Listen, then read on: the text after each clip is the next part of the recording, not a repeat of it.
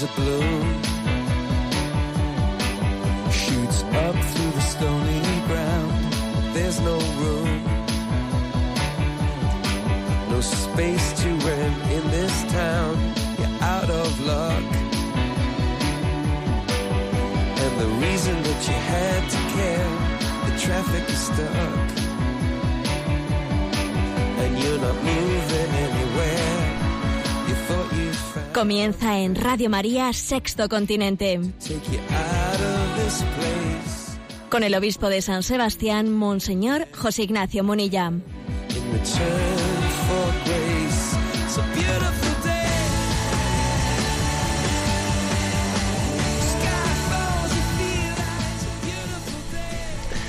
Un cordial saludo a todos los oyentes de Radio María. Un día más, con la gracia del Señor, nos disponemos a realizar este programa llamado Sexto Continente, que lunes y viernes de 8 a 9 de la mañana, aquí en la península, de 7 a 8 de la mañana, en las Islas Afortunadas, pues realizamos en, este, en esta casa de Radio María. Bueno, sí, he empezado diciendo también de 7 a 8 de la mañana, no solo de 8 a 9 de la mañana, porque quiero enviar un saludo especial a los oyentes de las islas, pues porque en estos días anteriores he podido compartir esa gran fiesta del Cristo de la Laguna que se celebra en la exaltación de la Santa Cruz. Y bueno, pues el obispo de Tenerife, don Bernardo, pues me invitó a esa predicación y para mí ha sido una alegría muy grande descubrir pues eh, a toda esa audiencia de Radio María, ¿no? Pues en esas islas, que ellos tienen que madrugar más, ¿eh? Para escuchar este programa. Y bueno, pues un saludo muy especial a todos ellos. Bueno, sabéis que aquí es costumbre comenzar este programa haciendo como una pequeña entradilla. Y aparte de este, este saludo especial, ¿no? A los oyentes de, de las islas, del archipiélago canario, eh, deciros que ayer a la noche enviaba el siguiente mensaje a las redes que os quiero comentar. Si te crees demasiado grande para las cosas pequeñas, quizás seas demasiado pequeño para las cosas grandes. Sí, creo que este mensaje nos lo podemos aplicar perfectamente todos y cada uno de los que estamos en este momento haciendo este programa. No te creas demasiado grande para las cosas pequeñas. Creo que estamos llamados a coger todos la escoba. Sí, sí, a coger la escoba y a coger el puesto del servicio ese que nadie está cogiendo, ese que está quedando así, ese. El Evangelio nos dice que tengamos la prontitud, la proclividad, la disposición a coger el último de los puestos. Y, además, entre otras cosas, porque tenemos que valorar muchísimo esos, esos últimos puestos, esos pequeños servicios. ¿eh? Esos pequeños servicios. Tenemos que valorarlos tremendamente. Y a veces, pues hemos nos hemos contaminado eh, de, unos falsos valores en, los que esta sociedad divide los quehaceres en quehaceres importantes y quehaceres eh, pues que son eh, de las personas que no tienen eh, pues que no han triunfado. Y, esa división de quehaceres importantes y quehaceres intrascendentes es totalmente falsa. El evangelio nos, nos, nos llama a disponernos a ocupar los, lo que el mundo entiende como últimos puestos, ¿eh? que resulta que luego ante Dios pues, pues son los principales. ¿no? Uno, de las- uno de los problemas por los que sufrimos tanto en, nuestra, en nuestras heridas de falta de autoestima son sencillamente porque no valoramos estos puestos más humildes. Bueno, entonces esta es la, eh, la clave ¿no? de, esta, de esa pildorita enviada a las redes para, nuestro, para nuestra reflexión. Si te crees demasiado grande para las cosas pequeñas, quizás seas demasiado pequeño para las cosas grandes. ¿eh? Porque obviamente al que se le, dice el Evangelio también, al que se le encomendó, al que fue fiel en las pequeñas cosas que se le encomendaron, pues obviamente se le podrán encomendar otras cosas más grandes, porque fue fiel en lo pequeño, podrá ser fiel en lo grande. Bueno, pues cada uno de nosotros hoy tiene que abordar distintas, distintos retos.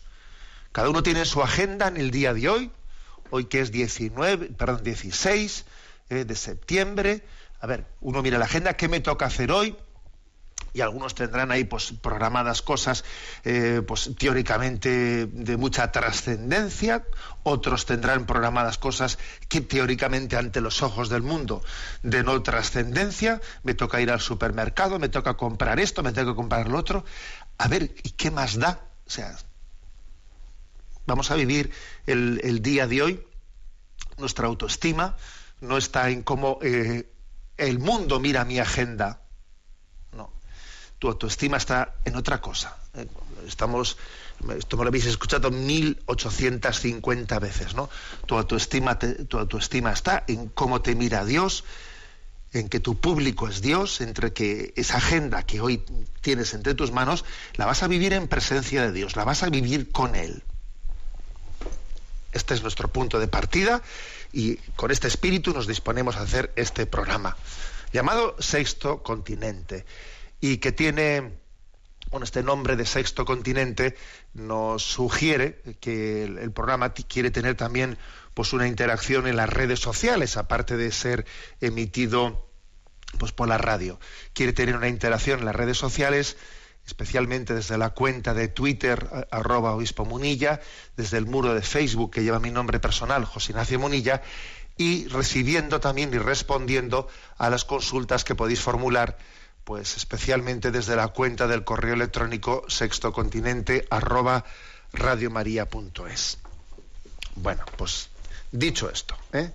mm, ¿qué tema he elegido para el día de hoy? Bueno, pues hace ya algunas semanas, hace algún tiempo, en la página web de Religión en Libertad, pues que es una de las páginas que, como veis suelo citar más porque suele tener eh, pues un tipo de testimonios y de, y de noticias pues, de nueva evangelización. En esa página se publicó una reseña de un libro eh, titulado De la angustia a la serenidad, publicado por el doctor Guinot, eh, José Luis Guinot, si no me equivoco.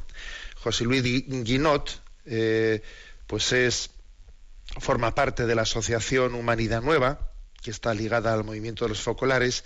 También forma parte de la Asociación Virto Frank de Valencia, que reúne a profesionales y voluntarios en el apoyo ante la enfermedad y ante la muerte. Bueno, pues este hombre, este doctor, escribió, ha escrito recientemente un libro de la angustia a la serenidad, acompañando al paciente con cáncer, y bueno, pues en este libro se transmiten, mm, digamos, determinadas eh, intuiciones que él, después de 30 años de trabajar con enfermos del cáncer, pues uno mm, va comprendiendo que hay una sabiduría, ¿eh? que en esa experiencia de encuentro con los enfermos hay una sabiduría sobre, sobre la vida. Y su experiencia le ha llevado a formular como 10 estrategias que ayudan al enfermo a afrontar con serenidad la enfermedad incluso la, cercanía de la muerte, pero que de hecho estas estrategias son una sabiduría aplicable a la vida de todos, de todos, no solo de los enfermos, ¿no? Se trata de una sabiduría de la vida, ¿no? Aprendida desde la experiencia de los enfermos. Bueno, yo los voy a comentar estas diez, ¿no? Estas diez estrategias, diez enseñanzas útiles, eh, pues para afrontar la vida, ¿no? La sabiduría de la vida. Yo lógicamente las ¿eh? las voy a bautizar, ¿eh? o sea, las voy a iluminar más desde la perspectiva eh, explícitamente más cristiana, más religiosa. las, las formula, siendo un hombre creyente, pues las formula desde una sabiduría sapiencial de la vida, yo las, las, mm, las leo y las reinterpreto y os las explico, bueno, pues poniéndole también la iluminación más explícita de la fe. Bueno, voy a ellas. Eh, como digo, diez enseñanzas útiles para vivir la vida, eh, aprendidas ¿no? desde, desde la experiencia de los enfermos graves. La primera, vivir el presente con intensidad. ¿eh? con intensidad. Bueno, pues obviamente enfrentarse al sufrimiento genera incertidumbre por lo que pueda ocurrir, ¿no? Esta incertidumbre esta incertidumbre en el fondo de, y esta angustia de qué puede ocurrir, qué puede ocurrir, pues esto en el fondo nos ocurre porque solemos, de facto, vivimos como si la vida fuese para siempre.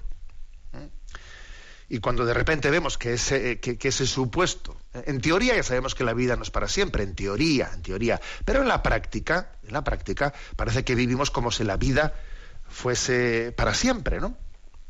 Y al acercarse nuestra muerte, cuando, cuando de repente ¿no? pues nos dan una noticia así complicada, nos damos cuenta de, de que la cosa no es así. De que la cosa no es así. Al verse de cerca nuestra muerte, quisiéramos dar marcha atrás en el tiempo o volver al pasado, pero eso no puede ser. Pero lo que sí que puede ser es cambiar el enfoque del tiempo.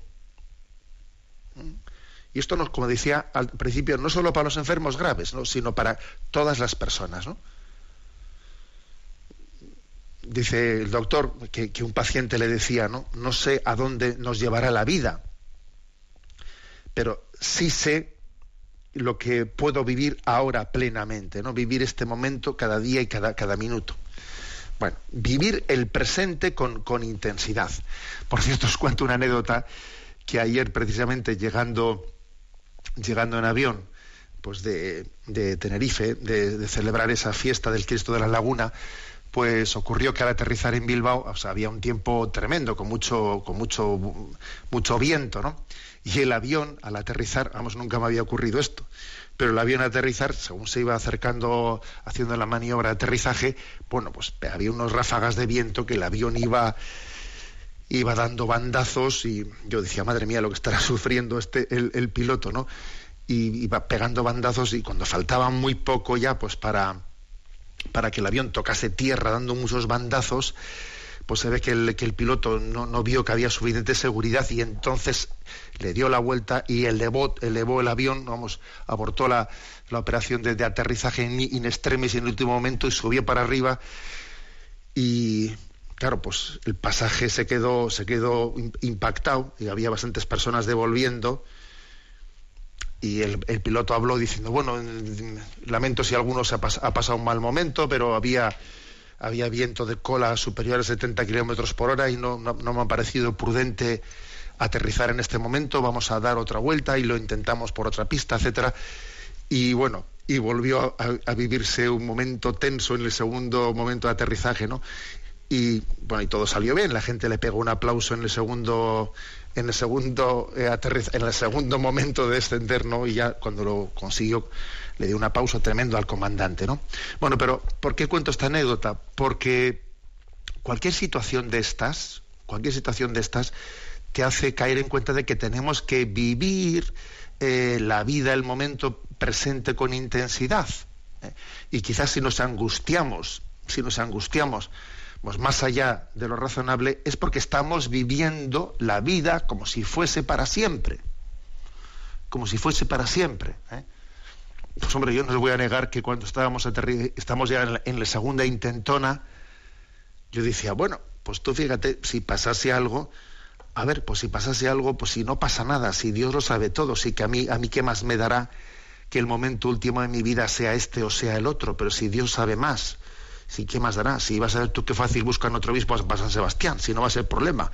Es que, es que creo que la única forma ¿no? de vivir, ¿eh? de vivir la vida es mm, vivir con intensidad el momento presente. Hay una espiritualidad, creo que especialmente, ¿no?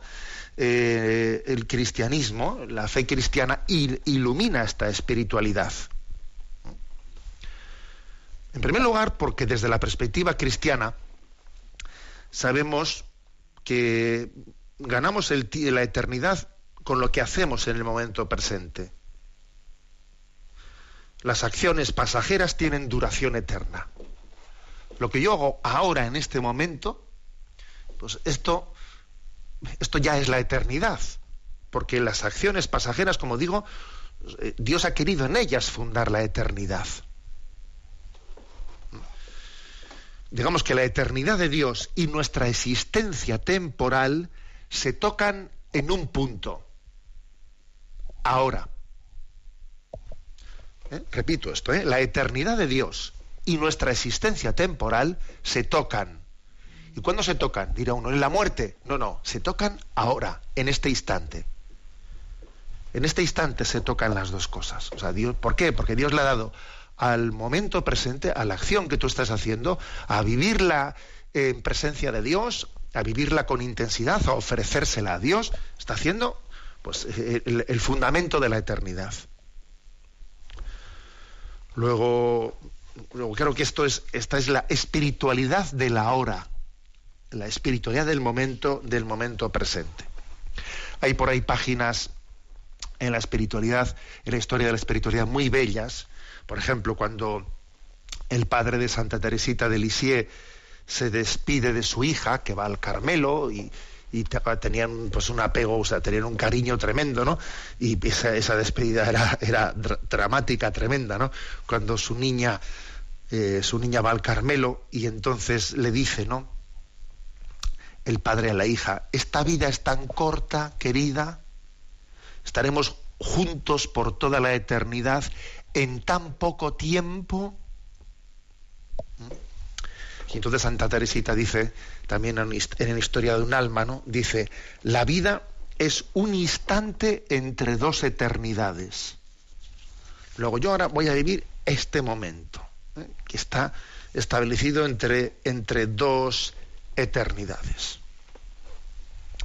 Bueno, en definitiva, ¿no? Creo que mm, lo que este doctor Guinot nos está diciendo es que él ha aprendido, él ha aprendido de, los enfermos, los que tienen enfermedades graves, pues que a los que se les ha dado un diagnóstico de que en su vida les queda no sé cuánto tiempo para vivir, ¿no? Ha vivido, o sea, ha aprendido, pues que la clave está en vivir el momento presente, en disfrutar del tiempo presente como un regalo, como un regalo de Dios. Hay por ahí algunas películas que hablan de que, bueno, que, no hace mucho, hace, no sé, pues unos meses vi una película en la que le daban un diagnóstico de esperanza de vida, pues relativamente corto, ¿no? Pues a un, pues a un magnate que era dueño de un hospital y le toca pues vivir esa misma experiencia junto a una persona pues más bien digamos de recursos económicos eh, pues escasos no y los dos como comparten la experiencia en la habitación son compañeros de cama pues deciden vivir esto nos queda poco tiempo de vida, vamos a disfrutar la vida. Pues, ¿qué vamos a hacer? Pues venga, vamos a hacer todos los viajes que podamos, vamos a subir si hace falta, ¿no? Pues al, al último de los picos que no habíamos subido, nos vamos a las Islas Bahamas, venga, vamos a aprovechar el tiempo porque nos queda poco tiempo de vida. O sea, la película lo planteaba así, ¿no? Lo planteaba así. Pero en el fondo, eso no es vivir el momento presente, eso no es vivir el tiempo, eso, eso, eso es huir, huir, ¿no? Yo no digo que no, que no pueda dentro de, una sana vivencia de momento presente también uno decir pues pues este viaje determinado me puede ayudar a vivir este momento de gracia. No digo que no pero yo decía cuando vi la película dije mira en el fondo estos plantean el querer vivir el momento porque se les escapa la vida pero en el fondo están huyendo del momento no haciendo viajes y viajes y viajes ¿eh? se trata de, valorar no valorar el ahora eh, como decía al comienzo del programa en mi agenda mi agenda sencilla, que no tengo una agenda muy muy muy trascendente, si mi la agenda de hoy, pues posiblemente, pero no importa, yo la vivo en presencia de Dios, la vivo con intensidad de amor. ¿Mm? El futuro, el futuro lo confío a la providencia. El pasado lo arrojo a la misericordia de Dios y solo me quedo con el momento presente para vivirlo en presencia de Dios en intensidad de amor. Esa es la clave. Yo el futuro lo arrojo. El futuro lo confío en la providencia. El pasado lo arrojo a la misericordia de Dios y me quedo con el momento presente. Auténtico encuentro entre la eternidad de Dios y la existencia temporal. Bueno, este es, eh, esta es la clave, ¿eh? y, con, y, con, este deseo pues queremos eh, seguir profundizando en estas enseñanzas que podemos aprender, estas enseñanzas que se pueden recibir desde quienes pues están viviendo la situación de la enfermedad. Vamos a ver, seguro que este canto os, os, suena mucho, el canto, el conocidísimo canto de colores, especialmente, pues especialmente querido para todos los miembros de, de, cursillos de cristiandad. Aquí en San Sebastián fallecía hace poco, pues quien ha sido pues eh, el alma, eh, el alma del, movimiento cursillos de, de, cristiandad y pues quisiera en su, en su memoria, en memoria de Pilar, pues hacer, eh, hacer este, o sea, escuchar este canto de colores. Sabéis que es una canción que está asociada con el folclore mexicano. No se sabe con seguridad cuándo y dónde se originó la canción, ¿no? Pero ya en, el siglo XVI, fijaros, se cantaba por ahí, ¿no? En la era colonial. Eh, se piensa que algunas de esas versiones pues fueron, fueron traídas a España por los, eh, por los años 1940 y que entonces comenzaron a pues a, utilizarse en, muchos retiros espirituales y de ahí llegó al movimiento de cursillistas de cristiandad de colores, ¿no? ¿Cuántas veces hemos cantado pues esta, esta canción de colores? Vamos a, eh, escucharla cantada por Joan Baez, que seguro que será una de las versiones que más se ha difundido. La escuchamos.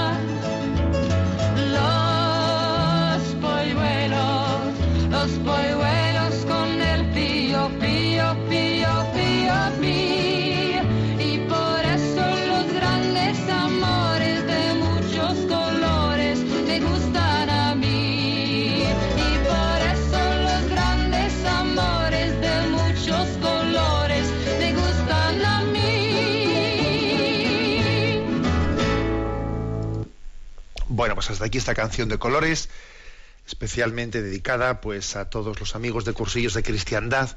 Y además, permitidme, ¿no? Pues eso, que la haga, que la hayamos también escuchado en memoria de Pili Martínez, que fallecía, que ha sido alma mater aquí de cursillos de cristiandad en San Sebastián y fallecía recientemente. Bueno, estamos en este programa hablando de 10 enseñanzas útiles ¿eh? para todos nosotros, aprendidas en el trato con los enfermos graves, ¿no?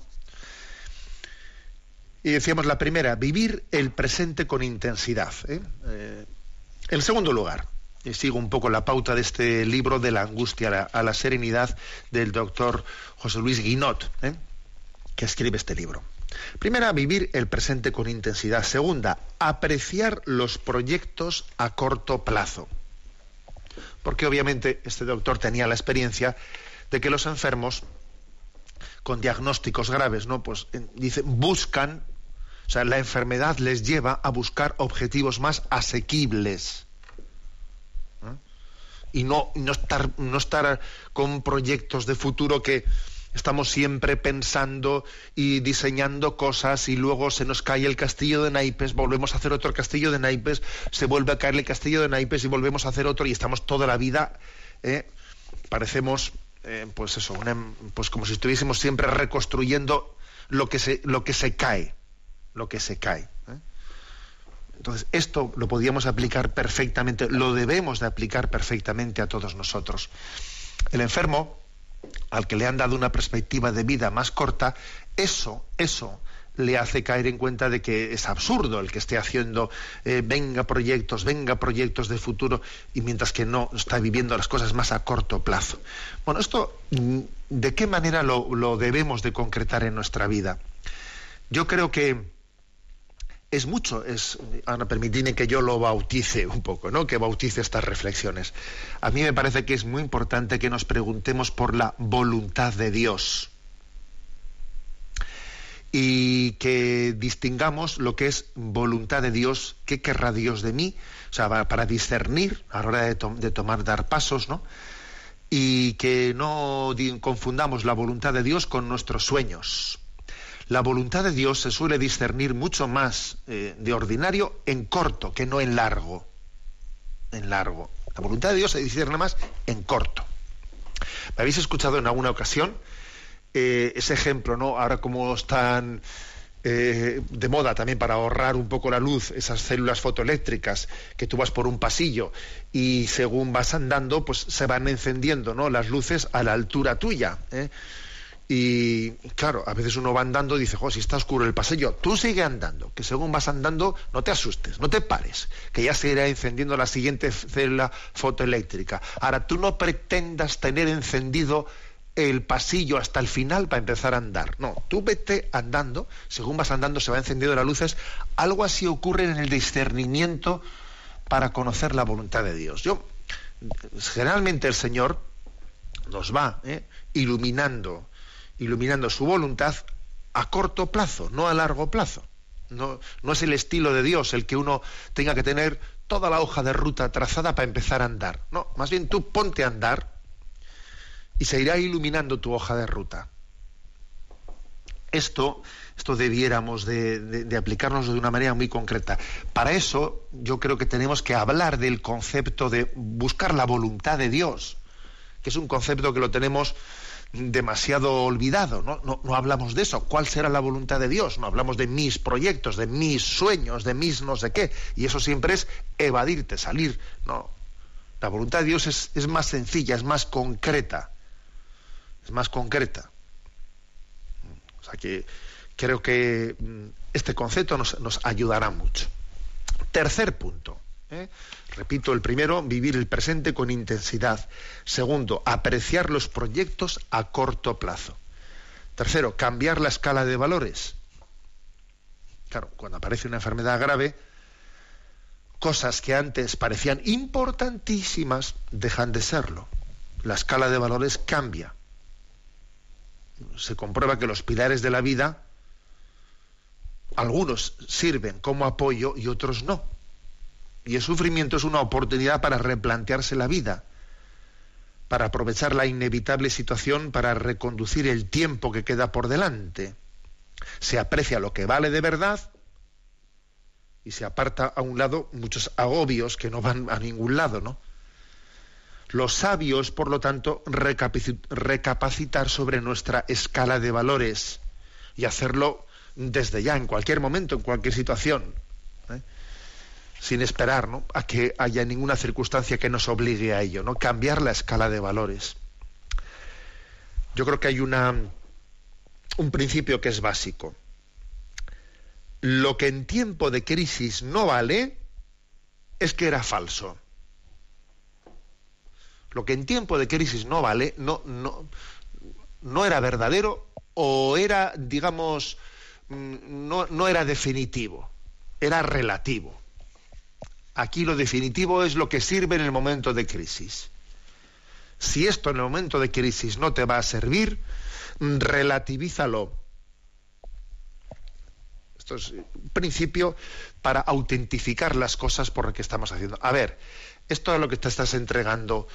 Eh, si llega un momento de crisis y, y entonces mm, tu vida mm, vas a tener que planteártela a corto plazo, ¿eso va a ser definitivo? ¿O en ese momento eso va a ser prescindible? Bueno, pues si va a ser prescindible, tú tú en este momento míralo como algo relativo. No digo que, tengas que, renunciar a ello, pero es algo relativo. No pongas en ello todo tu corazón. Tú no pongas todo tu corazón en cosas que son relativas, que llegado un momento vas a tener que prescindir de ellas.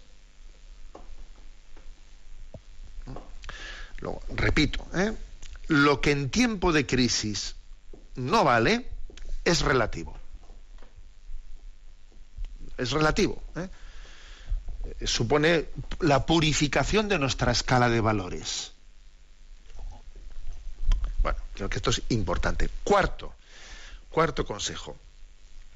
Valorar las cosas pequeñas. ¿eh?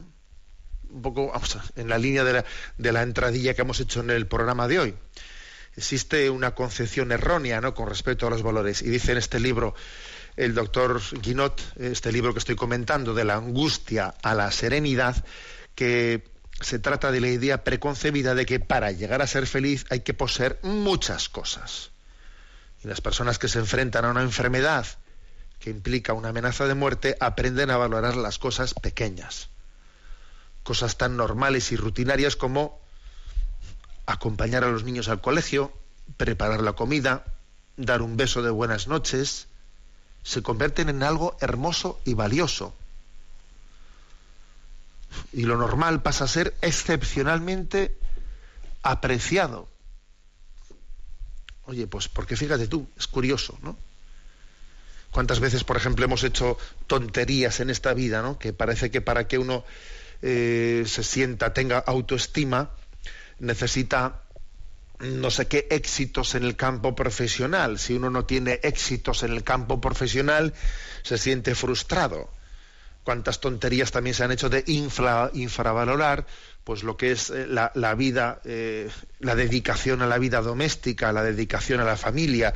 Y entonces parece que para que la mujer tenga la plena realización en su vida, eh, tiene que tener una proyección profesional más allá del ámbito familiar, porque si no, no se realiza, si no, no sé qué.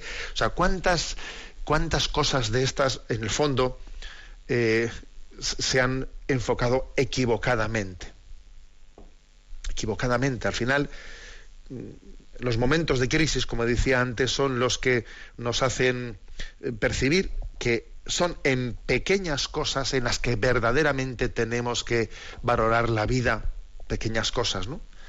Que antes quizás se me han pasado desapercibidas, porque estaba yo demasiado centrado, estaba demasiado centrado en, en los objetivos de triunfos profesionales y esto y lo otro, y se me estaba pasando, pasando la vida sin darme cuenta sin darme cuenta. Resulta que mi niño está creciendo y yo me estoy perdiendo ese momento clave de, esos años maravillosos que el niño tiene.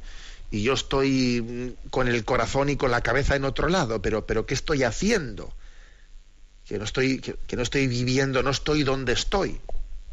No, no, estoy donde, donde la vida me ha puesto, sino que yo me estoy evadiendo. Valorar las cosas pequeñas tener capaz de, de, ver la mística, la mística de esas, eh, de, esas que especialmente tienen lugar en, los, en el ámbito familiar, ¿eh? esos, esos momentos de gracia, de llevarle a un niño al colegio, de escucharle sus cosas, de ver cómo aprende a hablar, de cómo aprende a razonar, que hace sus preguntas. Eh, ahí hay una, una mística que, que, es maravillosa, ¿no? Y que estamos llamados a, a ser capaces de, apreciar.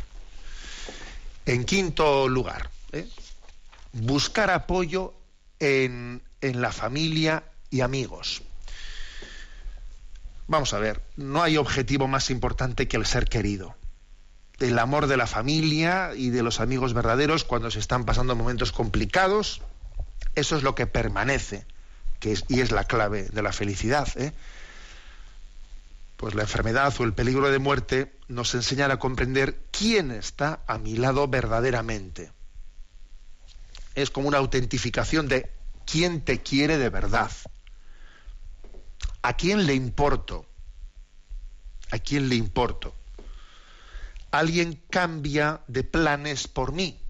O sea, pues yo soy capaz de cambiar mis planes por alguien. ¿eh? Bueno, eh, este es un tema clave, ¿eh? un tema clave que desde la experiencia de la enfermedad allí eso se autentifica. Yo sí que recuerdo, pues, mm, de, esos recuerdos que te quedan de infancia, de cómo, pues, cuando en la familia, ¿no? Pues alguno de los miembros de la familia estaba enfermo, oye, pues toda la familia cambia su plan de fin de semana, ¿no? O sea, nadie, pues eh, teníamos un plan de fin de semana, pero como hay un miembro de la familia pues que está enfermo, pues todo el mundo cambia sus planes, pues porque, porque obviamente tenemos una jerarquía de valores y aquí lo importante son las personas, no son mis planes, ¿no? No son mis planes.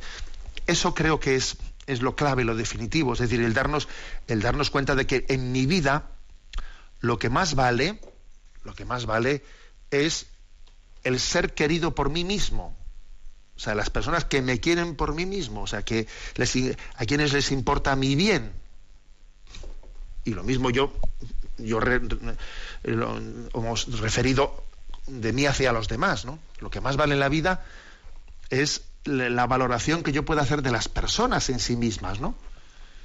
de su bien, de su bien, del compartir su presencia, del estar con ellas, de que sabiendo que compartiendo la presencia de las personas amadas estamos haciendo lo más importante. ¿eh? Lo más importante es que es estar, estar, escuchar, escuchar a las personas que amamos. Esto también se revela especialmente ¿no?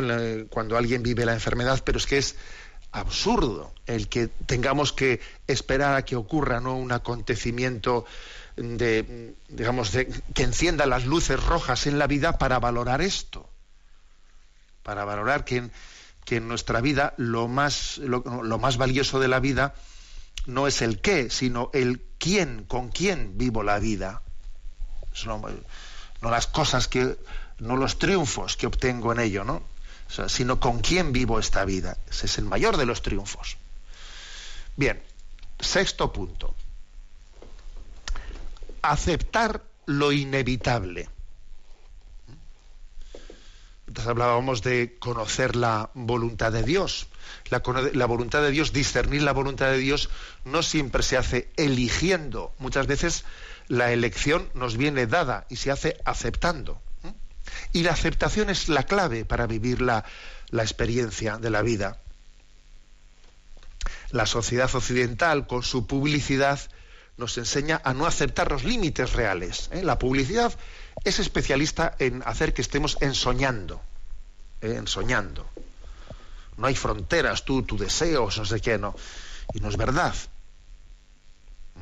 Y es importante aceptar una realidad que no está en mi mano elegir. Por ejemplo, en el caso que nos ocupa, el tema de una enfermedad, pero esto apliquémoslo a todo en la vida. Y este realismo evita frustraciones, ¿eh? evita frustraciones y nos ayuda a dar el paso ¿eh? de vivir el momento presente y, acepta, y, afortar el reto de la vida, ¿no? Aceptar lo inevitable. Yo creo que la espiritualidad cristiana eh, podríamos, podríamos resumirla en acepto, abrazo y ofrezco. Acepto, abrazo y ofrezco. La palabra acepto, pues eh, obviamente tiene un componente de decir, me ha costado eh, al aceptarlo, porque yo quizás no lo hubiese elegido. Yo eh, voy a reconocer que tenía otros sueños, ¿no? Pero, a ver, lo acepto, lo acepto. O sea, confío más en la voluntad de Dios que en la realización de mis sueños. Lo acepto, aunque sé que me cuesta. Lo segundo es lo abrazo. ¿Por qué? Porque tenemos que vivir ¿no? esta espiritualidad no únicamente a un nivel de trágala, porque no te queda otro remedio, sino abrázalo, o sea, confía, confía, acepta, de, pasar del aceptarlo al abrazarlo, es o sea, amarlo. La cruz no solo hay que aceptarla, también hay que amarla, porque en ella viene Jesucristo. Si la cruz fuese solo cruz, pues es difícil amarla, pero como en la cruz viene Jesucristo, la amamos. Acepto y abrazo. Y en tercer lugar, ofrezco. Porque sé que todo lo que acontece en mi vida, ofrecido unido ¿no? al sacrificio de Cristo, ofrecido al sacrificio salvífico de Jesucristo, termina por ser también salvífico para, para mí y para todo el mundo. O sea, no se desaprovecha ningún sufrimiento, todo sufrimiento salvífico. ¿eh? Por lo tanto, aceptar lo inevitable. Eh, permitidme que yo añada esto. Acepto, abrazo, ofrezco. Bueno, este es el punto 6 de este decálogo. Vamos a escuchar otra canción de Joan Baez. Gracias a la vida.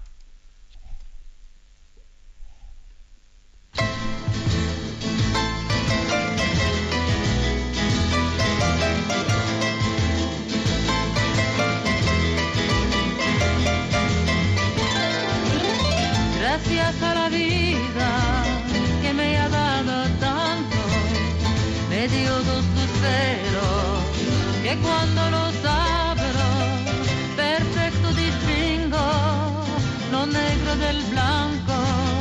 Y en el alto cielo su fondo estrellado y en las multitudes al hombre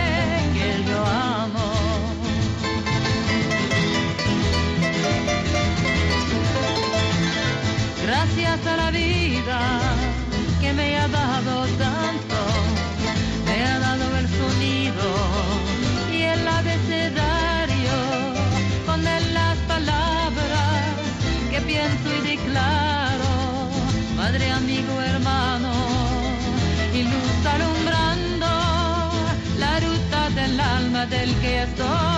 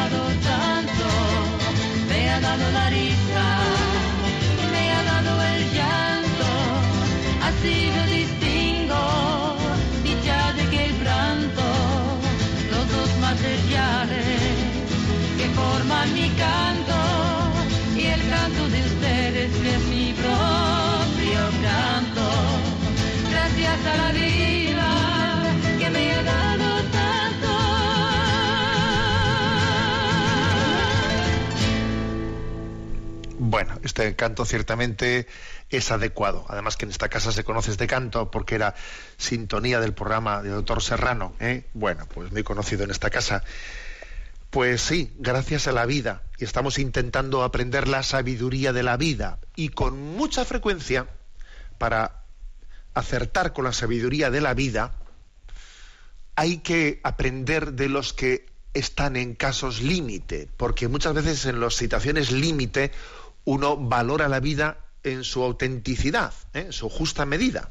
Por eso estamos siguiendo eh, pues un libro que habla de 10 enseñanzas útiles aprendidas de los enfermos que están pues con diagnósticos graves. Y hemos dicho primero vivir el presente con intensidad, segundo apreciar los proyectos a corto plazo, tercero cambiar la escala de valores, cuarto valorar las cosas pequeñas, quinto buscar apoyo en la familia y amigos, sexto aceptar lo inevitable. Vamos al séptimo. Salir de uno mismo para reducir el sufrimiento. Esto es interesante porque el sufrimiento pues, acompaña muchas etapas en, nuestra vida, ¿no? Y puede llegar a suponer un desequilibrio ¿eh? en, nuestra vida. Es algo que se experimenta en primera persona y, cada uno suele tener reacciones muy diferentes ante el sufrimiento. En eso cada uno somos, ¿eh? pues eso, distintos. Pero la clave está en no vivir el sufrimiento aisladamente. Quien se centra, paradójicamente, ¿no? Quien se centra en aliviar el sufrimiento de los demás, verá que se minimiza su propio sufrimiento. Eh, esto, esto es clave. Si uno se centra en su bucle victimista, en hacer ¿eh? pues un relato victimista y mira lo que me pasa a mí y mira no sé qué y entonces pero qué desgraciado soy que no sé qué que no sé cuánto uf, fatal es fatal no entonces yo creo que hay una gran lección cuando uno desde su eh, en su en medio de su sufrimiento y su prueba se abre también a la prueba a la prueba de los demás esto lo predicaba yo en ese contexto del quinario eh, del quinario de la exaltación de la Santa Cruz del Cristo de la Laguna. Decía que la cruz tiene dos travesaños. El travesaño vertical, que habla de la dimensión trascendente, ¿no? De, nuestro sufrimiento, pero también hay un travesaño horizontal, y el travesaño horizontal es el que me abre, me abre al sufrimiento del mundo. O sea que en vez de que la cruz de Cristo me ayuda a que en vez de cerrarme en mi bucle eh, victimista me, me abra, me ponga a ver el sufrimiento de los demás. Que eso es lo que le pasó al buen ladrón. Que el buen ladrón, en medio de su sufrimiento, dice, pero bueno, si este, este que está aquí sufriendo al lado nuestro, si este no ha hecho nada malo, mira, si nosotros, lo nuestro, si tenemos lo que nos hemos merecido, pero es que este que mal ha hecho, o sea, lo, lo, lo maravilloso es que el buen ladrón sale de sí mismo y se pone a fijarse en el sufrimiento del que está al lado suyo, ¿no? Entonces, en esta vida se aprende mucho, se aprende mucho si uno, si uno se fija en el sufrimiento de, los más pobres que él. Yo recuerdo que de pequeño nuestro difunto padre nos hacía un relato, un relato de un hombre, de un hombre pobre que, pues que, en la vida iba cogiendo, ¿no? las cosas que, que, otros iban tirando, iba viviendo de las sobras de otros, y entonces él se da cuenta que detrás suyo viene otro que va viviendo de las obras de él. O sea, yo, yo vivo de, las cosas que va tirando el otro y las cojo y las reciclo. Y, pero de lo que tú tiras, vive otro detrás. Y ese otro mira para atrás y todavía hay otro que vive todavía de lo que él está desechando. O sea que hay una gran lección de los pobres de Yahvé. Los pobres de Yahvé nos evangelizan ver que hay personas que están en situaciones más duras que las tuyas y lo, y lo llevan mejor, tienen más confianza. Para esto, cada vez que uno hace un viaje así visitando a los misioneros a África, viene verdaderamente evangelizado. dice, pero bueno, pero esa gente, pero qué alegre que es, pero qué feliz que es. Y tiene, vamos, no, no, tiene ningún tipo de seguridad en su vida, ni, ni de salud, ni de nada, vivir en unas situaciones totalmente precarias se han acostumbrado, vamos, a, toda su vida a vivir en esa precariedad. Oye, y son mucho más felices que nosotros, ¿no? Hay una gran lección en la vida de los pobres de Yahvé. Los pobres de Yahvé nos evangelizan. O sea, son, son una interpelación a nosotros. Pues, pues eso. Tú estás enfermo, pues mira, hay personas que están más enfermas que tú y mira cómo lo llevan. Y mira esto, ¿no? aprenda de ello, hay una gran lección, es un libro abierto. Dios también te está, te está leccionando a través de, de los pobres de Yahvé que te rodean. Son una gran lección para ti. Octava enseñanza. Octava. Buscar información para saber a qué, a qué enfrentarse. O sea que cuando uno eh, está en una situación límite, pues, mm, pues puede hacer dos cosas, ¿no? O hacer lo del avestruz, lo del avestruz, que a veces los hay, ¿eh? Los hay que optan por, por la técnica del avestruz. Yo hago como si no me entero, prefiero no saber, prefiero no ver. Pues no. Para poder vivir esta sabiduría de la vida hay que llevar las riendas de la vida. Llevar las riendas de la vida para tomar decisiones y entender, eso se lo decía el Papa a los jóvenes en el encuentro de la Jornada Mundial de la Juventud en Cracovia, ¿no? En, esa, en el campo de la misericordia, en el encuentro, en la vigilia del sábado por la noche, les decía, tenéis que ser testigos protagonistas de vuestra vida, ¿no? No dejar que, no, no, no ser arrastrados, no, no que otros no tomen las decisiones por vosotros, ¿no? O sea, no hagamos lo del avestruz, vamos, vamos a tomar las, riendas de la vida. Y es muy importante, por lo tanto, eh, pues decir, pues pregunto, eh, intento, intento cuestionarme, ¿no? Eh, el sentido de la vida. Esto yo lo traduciría, ya sé que yo me repito como el ajo, ya perdonaréis, pero bueno, yo esto lo traduciría en la importancia del acompañamiento espiritual. Del acompañamiento espiritual, el que, el que me dé cuenta de que de que necesito que la sabiduría de otros también me ilumine. Y esto ya me une al, punto siguiente, porque si este es buscar información para saber a qué enfrentarse. Punto noveno, confiar en los que saben. Confiar en los que saben, porque conducirse en la vida, conducirte tú en la vida, ser tú protagonista de tu vida, no es algo contradictorio con, buscar consejo. No, no es contradictorio. Tienes que conducirte. La vida tienes que llevarla tú adelante, pero, pero Dios no nos ha querido eh, autónomos, ¿no? nos ha querido en comunión. Y, en gran parte, en gran parte, la experiencia de la vida se va iluminando desde la de los demás, no meramente desde, desde mi eh, desde mi soledad, no. en gran medida la experiencia de la vida también se ilumina eh, en el contraste con los demás. Por eso confiar en los que saben, dice aquí el doctor, ¿no? En este libro sapiencial, aprendido desde la, desde la enfermedad de la vida, pero yo diría desde la vida misma, pues es que es importantísimo. Los santos son una gran lección.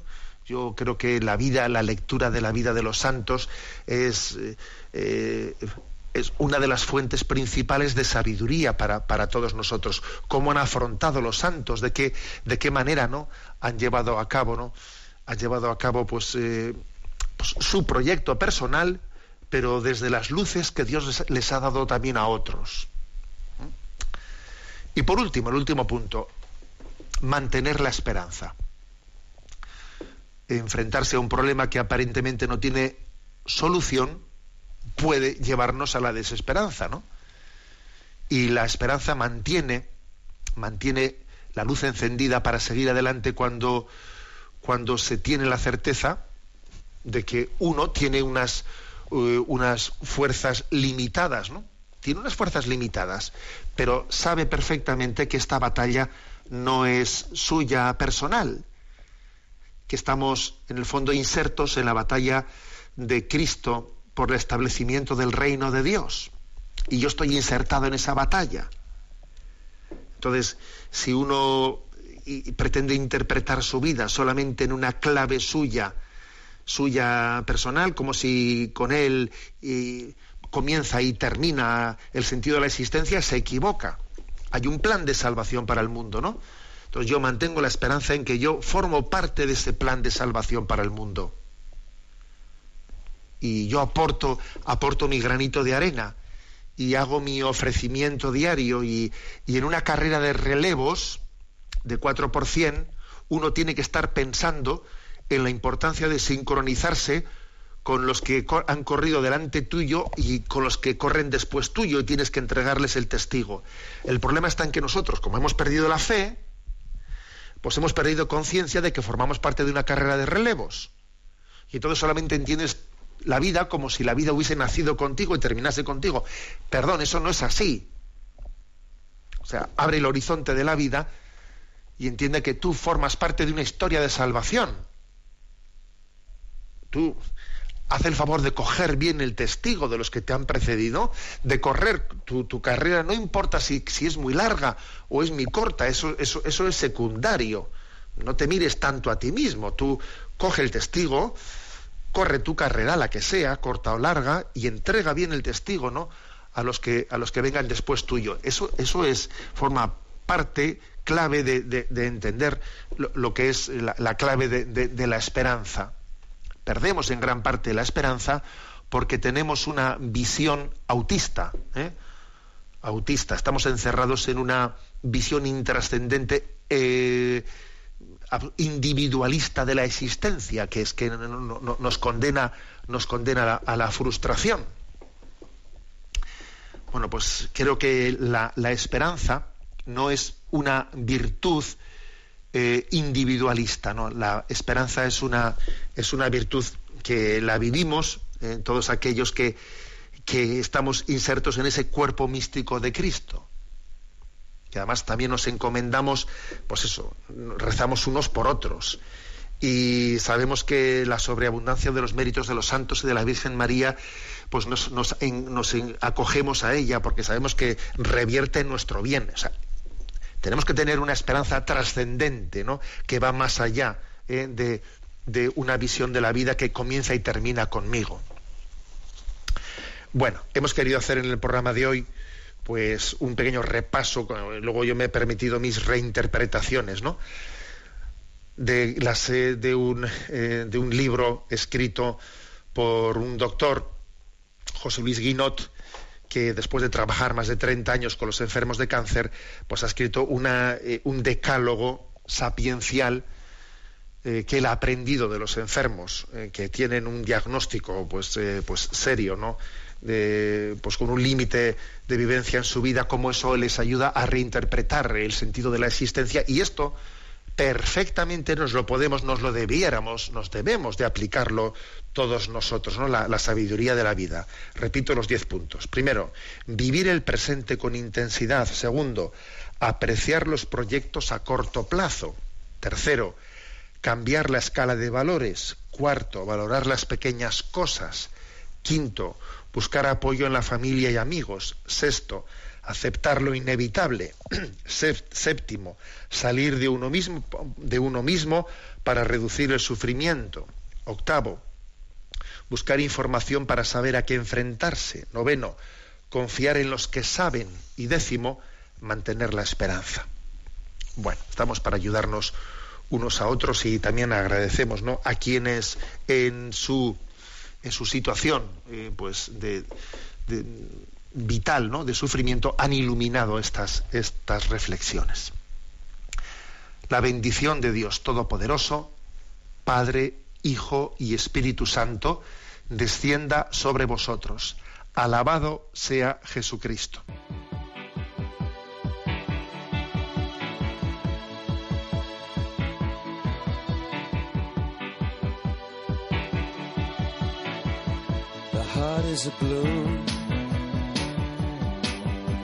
up through the stony ground. There's no room, no space to rent in this town. You're out of luck. And the reason that you had to care, the traffic is stuck.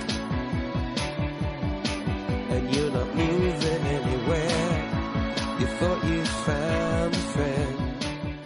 Han escuchado en Radio María Sexto Continente, un programa dirigido por el obispo de San Sebastián, Monseñor José Ignacio Monilla.